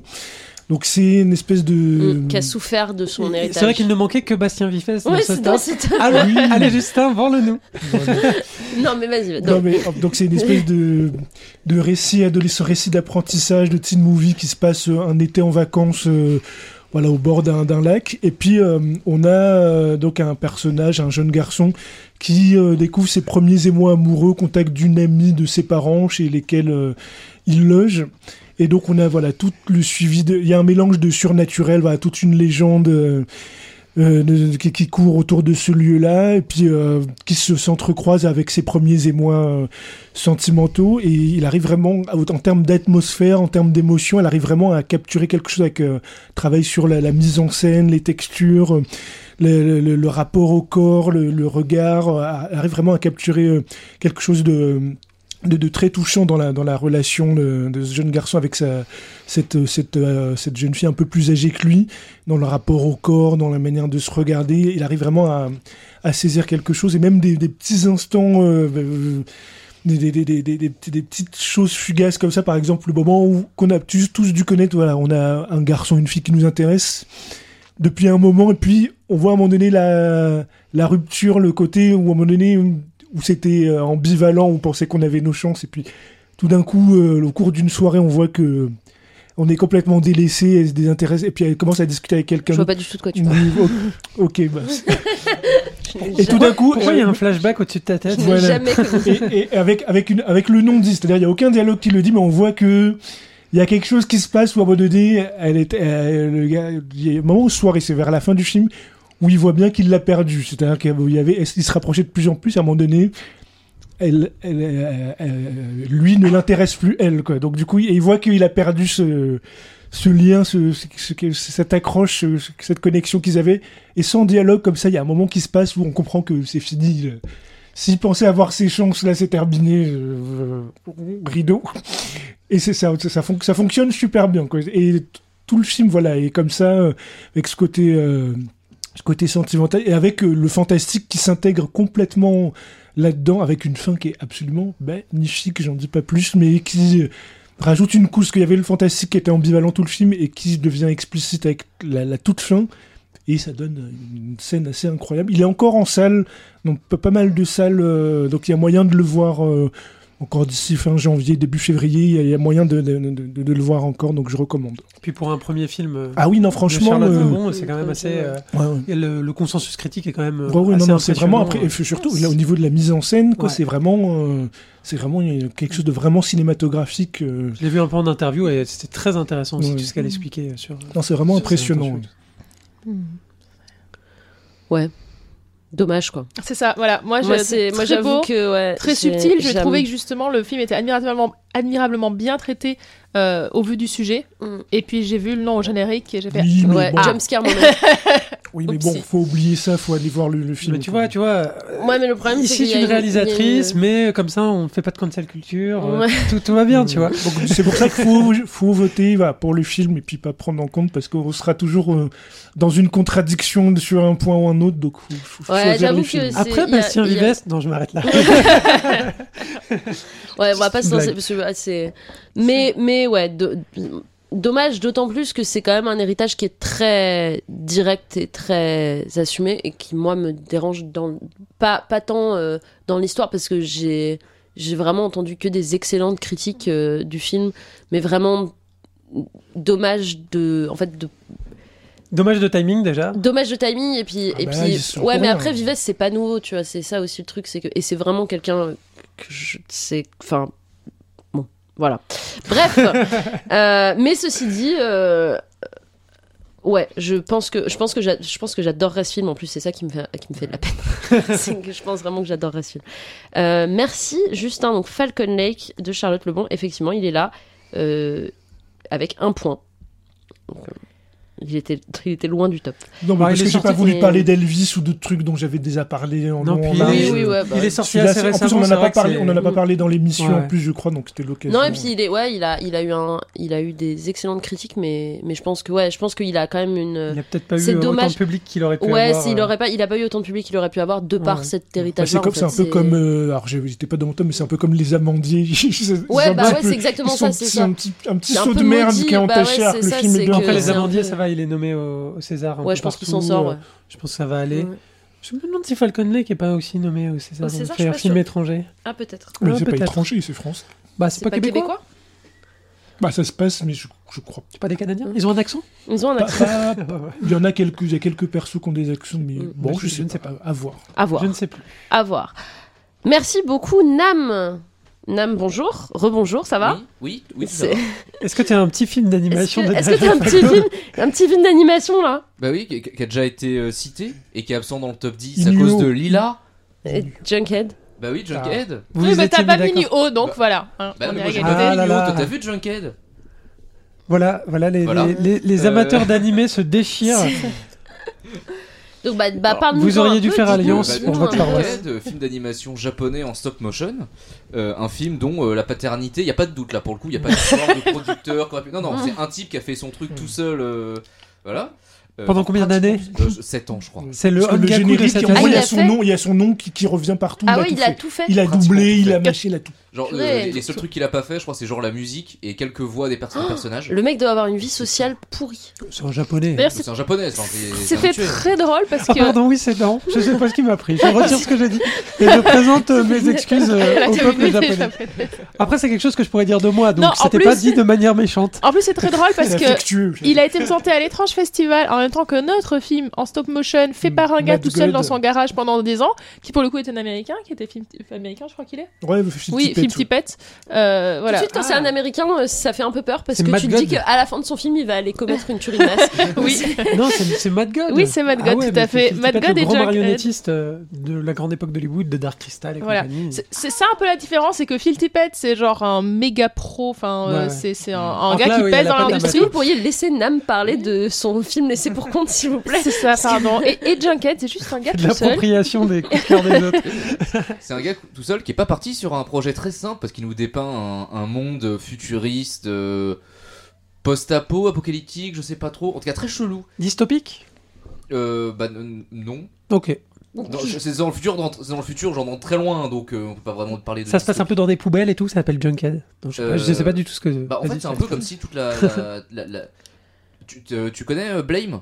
Ouais, Non, Bon, bah voilà, désolé. Euh, je connais de nom, hélas. tu, tu- ça, tu oui. vois Star Wars Ouais, euh, vaguement. Ouais, tu vois Coruscant un, c'est une espèce de grande planète avec une ville Avec géante une ville dessus. gigantesque, c'est ça. Uh-huh. En gros, t'as l'humanité qui vit au-dessus, dans le. Ah oui, bah oui, très bien. Et dans les tréfonds de la ville, il y a Dis-moi le cinquième élément, Il y a des espèces de, de mutants, de créatures artificielles qui vivent là D'accord, d'accord. et euh, qui sont plus ou moins intelligentes, plus ou moins sympas, qui peuvent certaines vivre dans des sociétés ou dans des semblants de sociétés, et euh, d'autres c'est plus des, des espèces de monstres assoiffés de sang. Ah, Et, euh, et l'humanité euh, a perdu un truc qui est un, qui est un peu important, c'est leur, euh, leur moyen de, de se reproduire.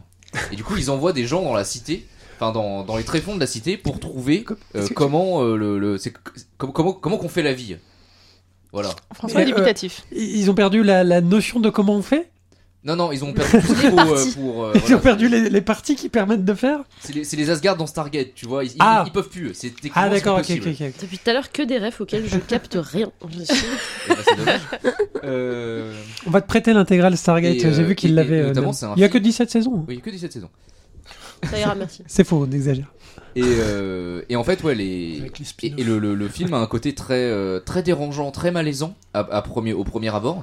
Et c'est un truc où c'est un malaise, au final, tu vas t'habituer et c'est quelque chose dont tu veux. Comment Au bout d'un moment, ça va plus te déranger.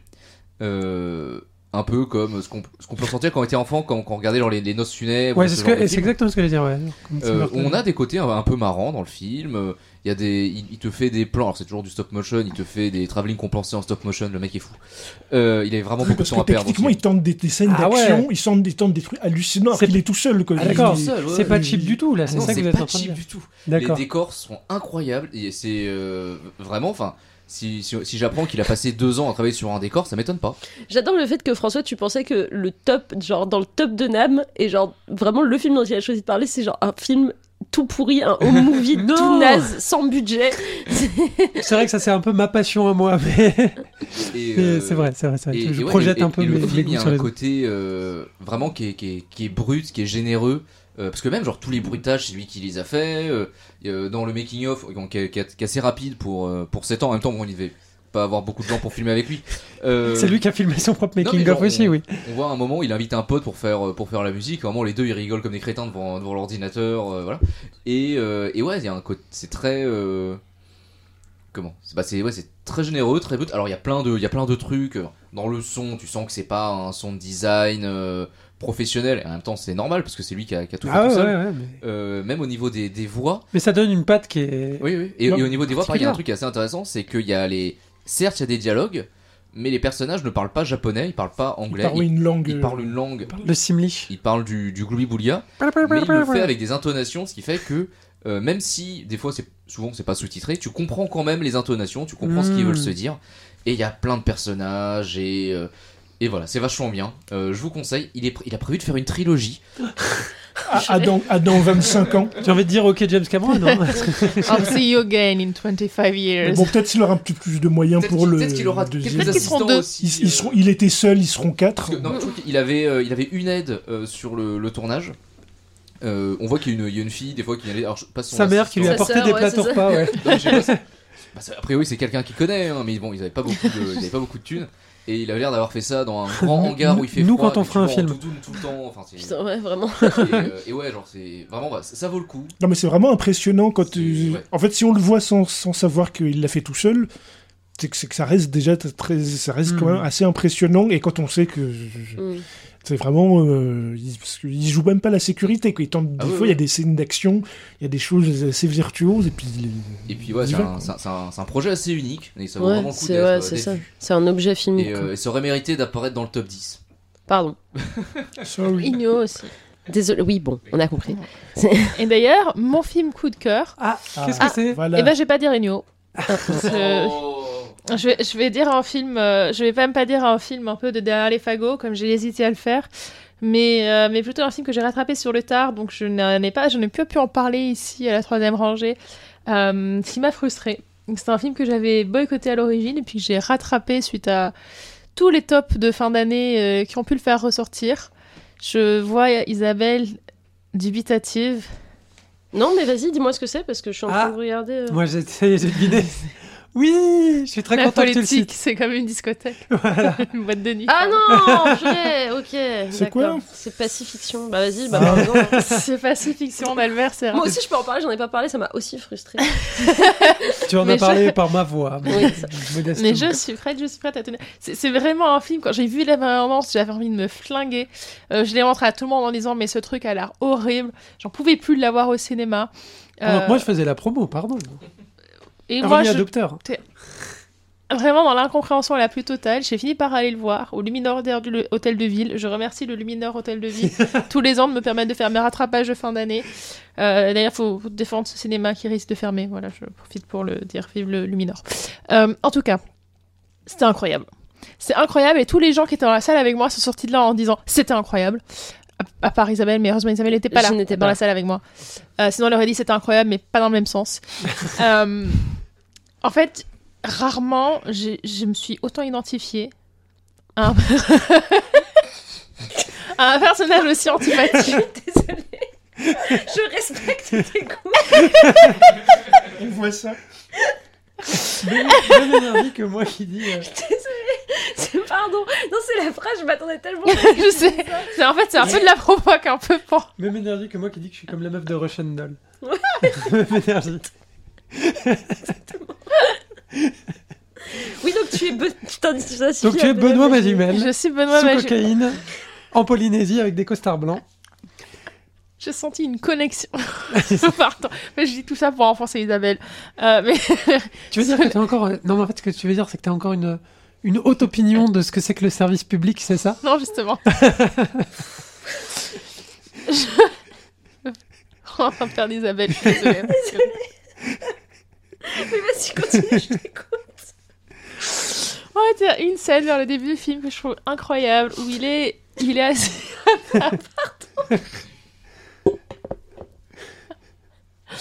Je voulais recommencer le segment. en fait? Non, je pense pas. Non.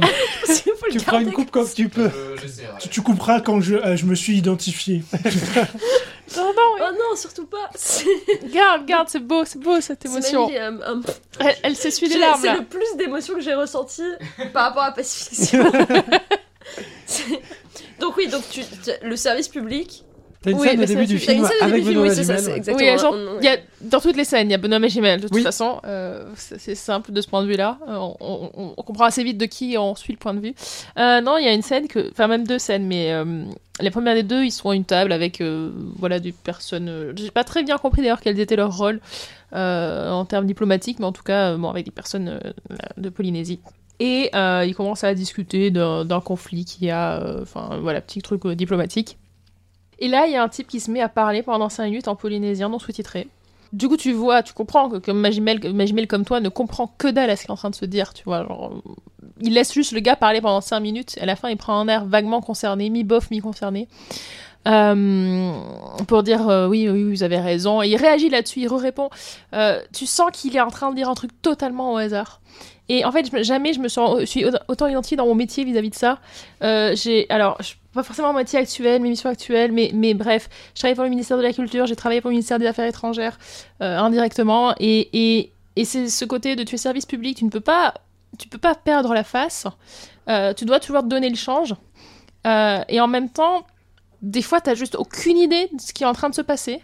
Euh, t'en peux plus en fait parce qu'en plus particulièrement quand t'es en mission à l'étranger euh, qui est une minorité invisible enfin tu peux pas tu peux pas juste dire t'es un local tu peux pas passer inaperçu tu es constamment dans ton rôle tout le monde toute la population sait qui tu es tu dois constamment incarner cette personne et des fois t'en peux juste plus t'es complètement déconnecté avec ton image tu sais plus qui tu es toi-même tu joues un rôle mais dont t'as tellement répété les phrases. En fait c'est très con mais vous savez à quel film est-ce que Pacifiction m'a fait penser ça m'a fait penser à la maman et la putain Seigneur. Pardon, mais. qui est un de mes films préférés.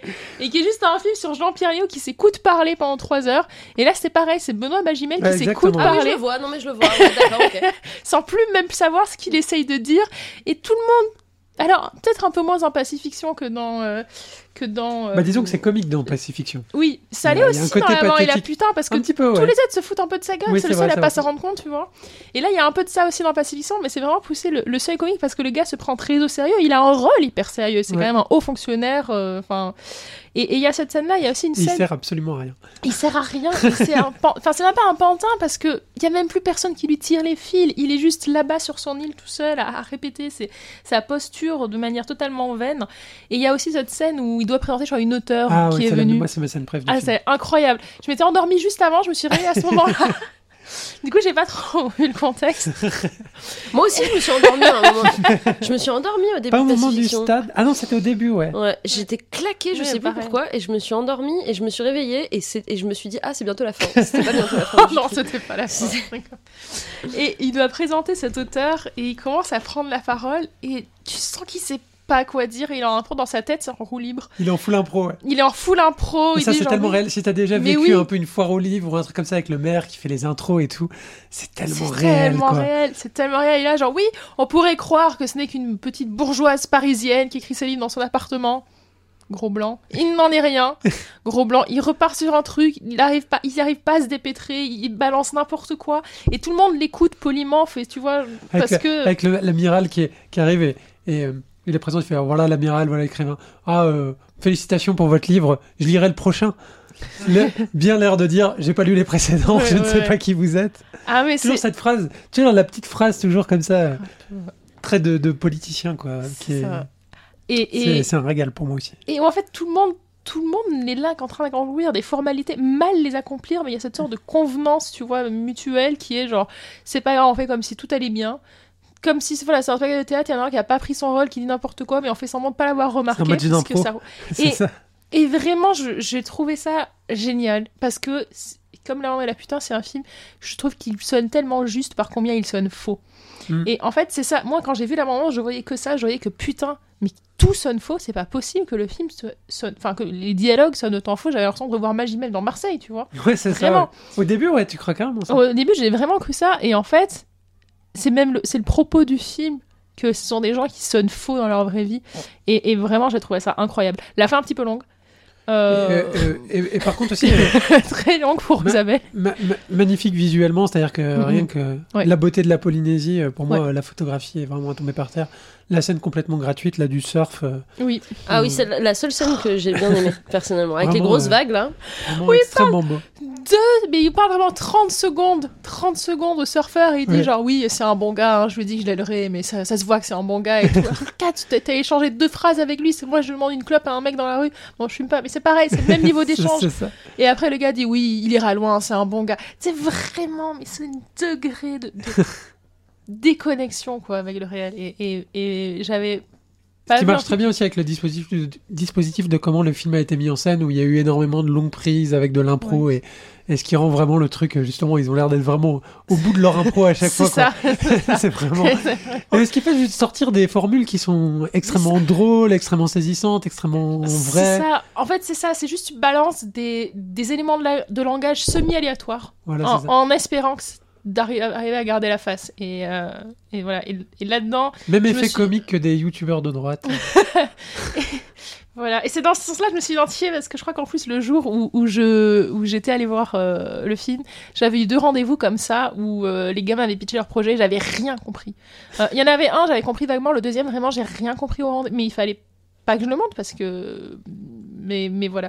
Oui, sachez-le, si vous êtes en rendez-vous avec moi, euh, peut-être que je comprends pas toujours ce que vous me dites. Euh, J'essaye vraiment de faire au mieux. je- Un, un indice avec avec Lila, vous la regardez dans les yeux et vous regardez si elle est perdue.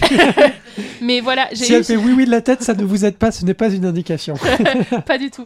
Non, mais, mais, mais blague à part, c'est vraiment ça. J'ai vraiment le sentiment de des fois, tu es en panique absolue parce que tu sais que tu dois répondre quelque chose, mais t'as pas compris ce qu'il fallait répondre et tu te dis, je vais dire quelque chose. Je sais que ce sera pas, je sais que ce sera pas exactement en phase. C'est pas nécessairement spécifique à la fonction publique. Non, non, non, hein. non, non, mais effectivement, que moi, ça m'arrive tous les jours dans très ma loin vie de là, quotidienne. très loin de là. Non, non, mais Chez le boulanger. là, c'est plus le côté un peu incarnation, enfin, ce que j'ai ressenti de son- que moi quand j'ai eu dans ma modeste mission pour euh, l'Institut français, mais le fait d'être un peu jamais pouvoir sortir de ce rôle-là parce que t'es très identifié auprès de tout le monde comme Mm. qui tu es et du coup t'as pas de vie privée. C'est un peu sur ce côté-là. Mais oui, après ça marche dans tous les jobs, c'est au moment où tu dois juste répondre un truc et tu réponds un truc vaguement qui ait l'air, même si tu sais que c'est pas la bonne réponse, mais que la personne n'osera pas dire non mais vous avez pas compris. Et juste la personne laissera passer en mode merde. Euh, voilà. Mais, mais c'est vraiment ça. Et, et tout le Les, film les dates ça. quand t'as envie qu'ils s'arrêtent. ça. Ouais. Est-ce que- voilà. Eh bien, excellent, merci. bah, super. Euh, pff. le défi d'Isabelle. non, mais en plus, vraiment, quand, en fait, quand les gens parlent, euh, j'ai vraiment, je me dis, bah, c'est clairement moi la conne, quoi. C'est vraiment, je suis passée à côté d'un truc. Mais je suis vraiment, mais je suis passée à côté de manière stratosphérique, quoi. Je suis Ah, à ouais. des années-lumière du film. Je ne comprends pas. Je ne comprends pas. J'ai trouvé que c'était horrible. Quand, Vraiment. quand je dis que t'étais en souffrance pendant le film, c'était pas Ah, une, c'est non, mais pas c'est une pas une exagération. Je- Vraiment, t'avais l'air et, pas bien. Et, et, et c'est pas, t'es pas bien, genre euh, le film est dur et du coup c'est Non, pas non, bien. non, tu non, c'est vraiment, vraiment, c'est euh, vraiment, il se passait rien et je souffrais quoi. J'étais vraiment, j'étais là putain, je veux que ça, je veux sortir de cette salle. Je veux partir, je veux plus être en train de regarder ce film. Je te conseille d'aller voir le Lucille le Zik, euh, le film de Lucille que je n'arrive jamais à dire son. Lucille Adzilalilovic. Voilà, Ir- Irving. Ouais, tu passais une bonne séance comme ça. Non, mais ça va, Ces, ces- ces sensations-là. euh. Ça m'a suffi. Une fois, ça m'a suffi. Plus jamais. Et Euh, donc, toi, ton, ton coup de cœur euh, Et caché. moi, mon coup de cœur, j'ai pas, j'avais pas pu en parler parce que euh, j'étais pas là cette semaine-là, c'est bien dommage. Et, euh, et j'ai envie d'en parler parce que c'est pas forcément, euh, bah, c'est pas forcément un film euh, immense au sens cinématographique du terme, Euh, mais moi c'est un film qui m'a énormément touché et je pense qu'il qui, gagnerait vraiment à être vu par plus de monde, tout simplement parce que euh, c'est un film que j'ai trouvé très juste sur la condition humaine. Et, euh, et c'est I'm Your Man. J'ai Ouais. totalement oublié le nom de la réalisatrice. C'est une femme Voilà. Et toc. J'avais déjà dit Charlotte Lebon. hein. Euh, oui, certes. Parce Euh, que une, on va bien. mais- Maria Schrader, c'est un film allemand. Ah euh, Ich bin dein Mensch en, en, en VO. Et donc, pour euh, résumer le film très rapidement, c'est euh, une femme qui est euh, chercheuse, il me semble en, en archéologie ou en anthropologie. Et elle, elle accepte de. Donc c'est un, c'est pas un film, c'est un film d'anticipation. Euh, mais euh, bon, euh, au niveau de tout ce qu'il y a, les décors et tout ça, bon, c'est vraiment, c'est pas Brésil quoi, c'est vraiment pareil que chez nous. Sauf que elle accepte de participer à une expérience test pour un de ses potes d'un autre département. Euh, et ce mec-là, il développe en fait des robots qui sont, euh, qui sont des robots à apparence humaine euh, parfaite, puisque le robot est joué par Dan Stevens, donc on fait quand même pire. et, et qui sont en fait conçus pour être la personne idéale euh, de, du client. Quoi. Donc c'est-à-dire que tu reçois euh, ta personne idéale et une personne euh, qui t'aime euh, dans, euh, dans ta maison. Bon, bah, le concept est, est pas nouveau. Hein. C'est ça dans Blade Euh, Runner, le deuxième. c'est euh, oui, c'est un peu Blade Runner, c'est un peu euh, aussi Black Mirror euh, dans la dans, dans l'idée. Sauf que il y a une façon d'aborder le truc qui est ex- qui est très nouvelle pour moi. Alors déjà, il faut savoir que elle, elle, elle est pas du tout. Enfin voilà, elle accepte de le faire par service, mais euh, vraiment ça la gonfle. Elle a pas du tout envie de, euh, de faire ça. Ça la fait chier. Euh, elle est très bien chez elle. Le mec arrive, euh, il lui fait couler un bain. Elle est là, non mais tu, me- tu vraiment, tu me casses les burnes. Casse-toi. Je, je crois qu'elle, c'est pour un comité d'éthique ou quelque chose comme Ouais, ça. c'est elle ça. doit Elle, faire elle- un rapport. voilà, et- elle doit faire un rapport. Non mais elle, Elle, est déjà dans une forme de défiance même par rapport au concept. euh, Oui, totalement. voilà. Elle est pas, elle est pas du tout. elle, est, elle est vraiment pas vendue quoi. Et puis alors la première scène, d'interaction entre les deux est hyper drôle puisqu'elle va dans un bar et en fait c'est un faux bar il y a que lui qui est vrai dedans et, euh, et, et en fait il glitch au bout de au bout de 10 minutes et du coup ils doivent le, le remporter comme ça. Ils le prennent comme ça ils sont là pardon désolé et tout. Puis ils partent et puis, et puis elle, elle y retourne une deuxième fois et c'est exactement le même bar avec les mêmes gens qui dansent et lui il est là et il dit la même chose et euh, et donc c'est ça commence vraiment euh, tu te dis ah c'est une comédie c'est trop ça va être rigolo et tout et et en fait à un moment donné ça bascule et ça devient un- une, réflexion vraiment philosophique sur euh, ce qu'est l'amour et la nature. euh, bon bah voilà, vous commencez à me connaître. Moi, j'aime bien ça. et, euh, et, et, et ça a une profondeur. Et alors, bon, euh, bon moi, toi, c'était Klaus. Moi, c'était celui-là. Il m'a Mhm. totalement prise par surprise. Et je pleurais tellement dans le cinéma que ma pote qui était avec moi s'est arrêtée de regarder le film pour me dire ça va. Parce que ça n'allait pas. Et j'étais la seule à pleurer. Et, euh, et j'ai pas arrêté de pleurer pendant les 25 dernières minutes du film. Il y a vraiment. c'est Bon, bah, elle, elle a, c'est une femme qui a une quarantaine d'années. Et. Et, il se passe et à, des moments euh, certains moments dans le film t'as as un peu une ouverture sur ce qu'était sa vie avant notamment par rapport à son boulot parce qu'elle a tout un elle est en train de faire une recherche en fait hyper euh, importante et un jour il vient la visiter au travail. Sauf que et lui il a une capacité bah il, peut tout apprendre en une demi seconde tu vois donc euh, donc elle est un peu ah un peu un peu contente et tout parce qu'il connaît tout. Et en fait bah il se trouve qu'il lit un article qui a été publié euh, deux semaines avant au Brésil et qui est exactement la recherche qu'ils sont en train de faire. Et en fait euh, bah, leur recherche elle vaut plus rien. Et, euh, et à partir de ce moment-là en fait il y a quelque chose chez elle où tu vois bien qu'il y a quelque chose qui s'écroule totalement et qui et qui montre bien sur les, la fragilité de tout ce sur quoi on se repose. Et euh, et il y a je sais pas moi c'est en fait c'est les films qui finissent par me rester le plus. C'est pas les, films euh, euh, épiques ou grandioses où, euh, où la cinématographie est immense mais c'est vraiment les films qui interrogent ce que c'est en fait la, la nature de, ce- de l'expérience humaine et notamment en communauté de ce que c'est que de créer des liens en fait. Parce que je trouve que c'est ce qu'il y a de plus mystérieux pour moi. Et, c'est vraiment des choses que je, peux regarder je pourrais regarder 300 versions de ce film et toujours trouver ça intéressant parce que en fait la question de qu'est-ce que c'est que l'amour et qu'est-ce que c'est que- qu'est-ce qui fait que l'amour est authentique euh, et, vrai bah, je trouve que c'est une question euh, à laquelle on va jamais pouvoir répondre et c'est ça et c'est pour ça aussi que je trouve que le cinéma c'est exceptionnel parce que bah, ça nous permet de regarder euh, encore et encore et encore et encore la même tentative de répondre à la même question et à chaque fois la réponse est différente et à chaque fois ça va toucher de manière différente. Et, et euh, voilà Amurman c'est vraiment un film euh, qui m'a rappelé pourquoi est-ce que pourquoi est-ce que j'aimais le cinéma aussi parce que bah, je trouve que c'est des, des choses qui qui permettent de, de d'explorer des choses qui sont peut-être pas possibles d'explorer toi-même tout seul dans ta chambre et que tu vas explorer à travers les films et qui vont qui vont te donner comme ça des clés. Voilà, je, trouve que c'est vraiment euh, de un peu dans la même veine que Straight Up, mais euh, mais pas exactement, mais vraiment voilà avec le même genre de réflexion, moins euh, drôle, euh, rapide, euh, un peu quirky, plus sérieux.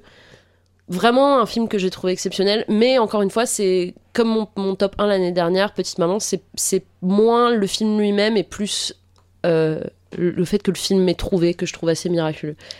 Et Ouais, c'est- C'est ce qui fait aussi que je, je- je pense que c'est nos singularités aussi qui font nos goûts et, exactement. et, euh, on a tous des thèmes qui sont un peu plus euh, qui font vibrer des cordes plus sensibles que d'autres. Voilà, Comme moi avec. Claude, hein, typiquement. ouais, bah c'est ouais. la même chose. hein, Mais, euh, mais voilà, donc euh, bah, je trouve qu'il est passé un petit peu inaperçu. Donc, euh, donc j'en profite euh, Alors, pour. c'est euh, marrant que- parce que le- la même semaine, il y avait eu deux autres films qui étaient sortis avec le, le- le même sujet que tu avais eu. Euh, en bon film, tu avais eu en, euh, After Young, qui était, Ouais. je pense que tu aimerais bien aussi, hein, qui est vraiment un très beau film aussi. Il y a Colin Farrell. Oui, en plus, ouais.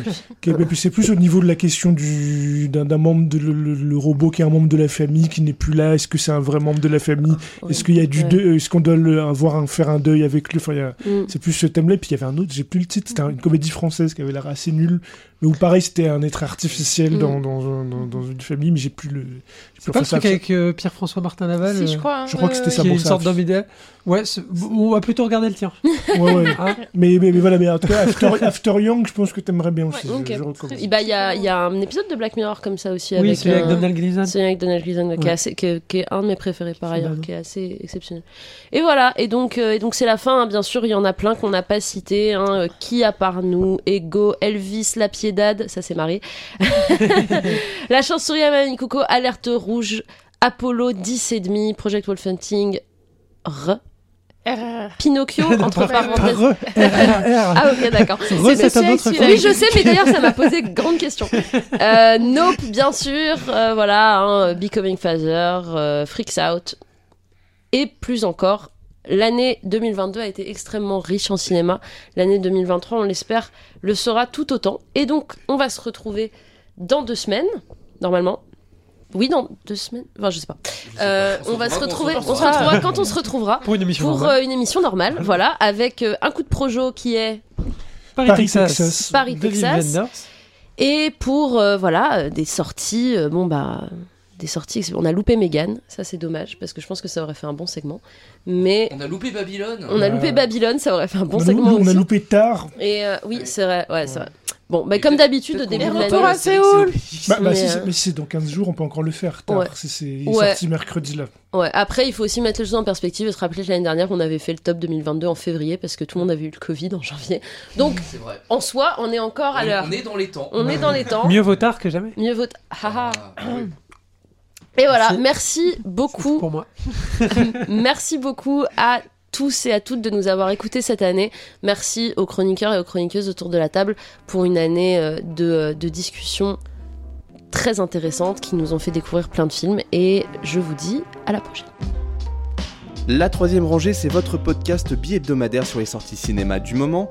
Critique, analyse, débat, quiz, coup de cœur, films méconnus et invités de marque. Vous pouvez nous écouter sur iTunes, Castbox, Podcast Addict, SoundCloud, Deezer, Spotify et n'importe quelle application de podcast. Abonnez-vous également à nos comptes Twitter et Facebook pour ne rien rater de nos nouveaux épisodes et de nos annonces. Bonne écoute et bon film.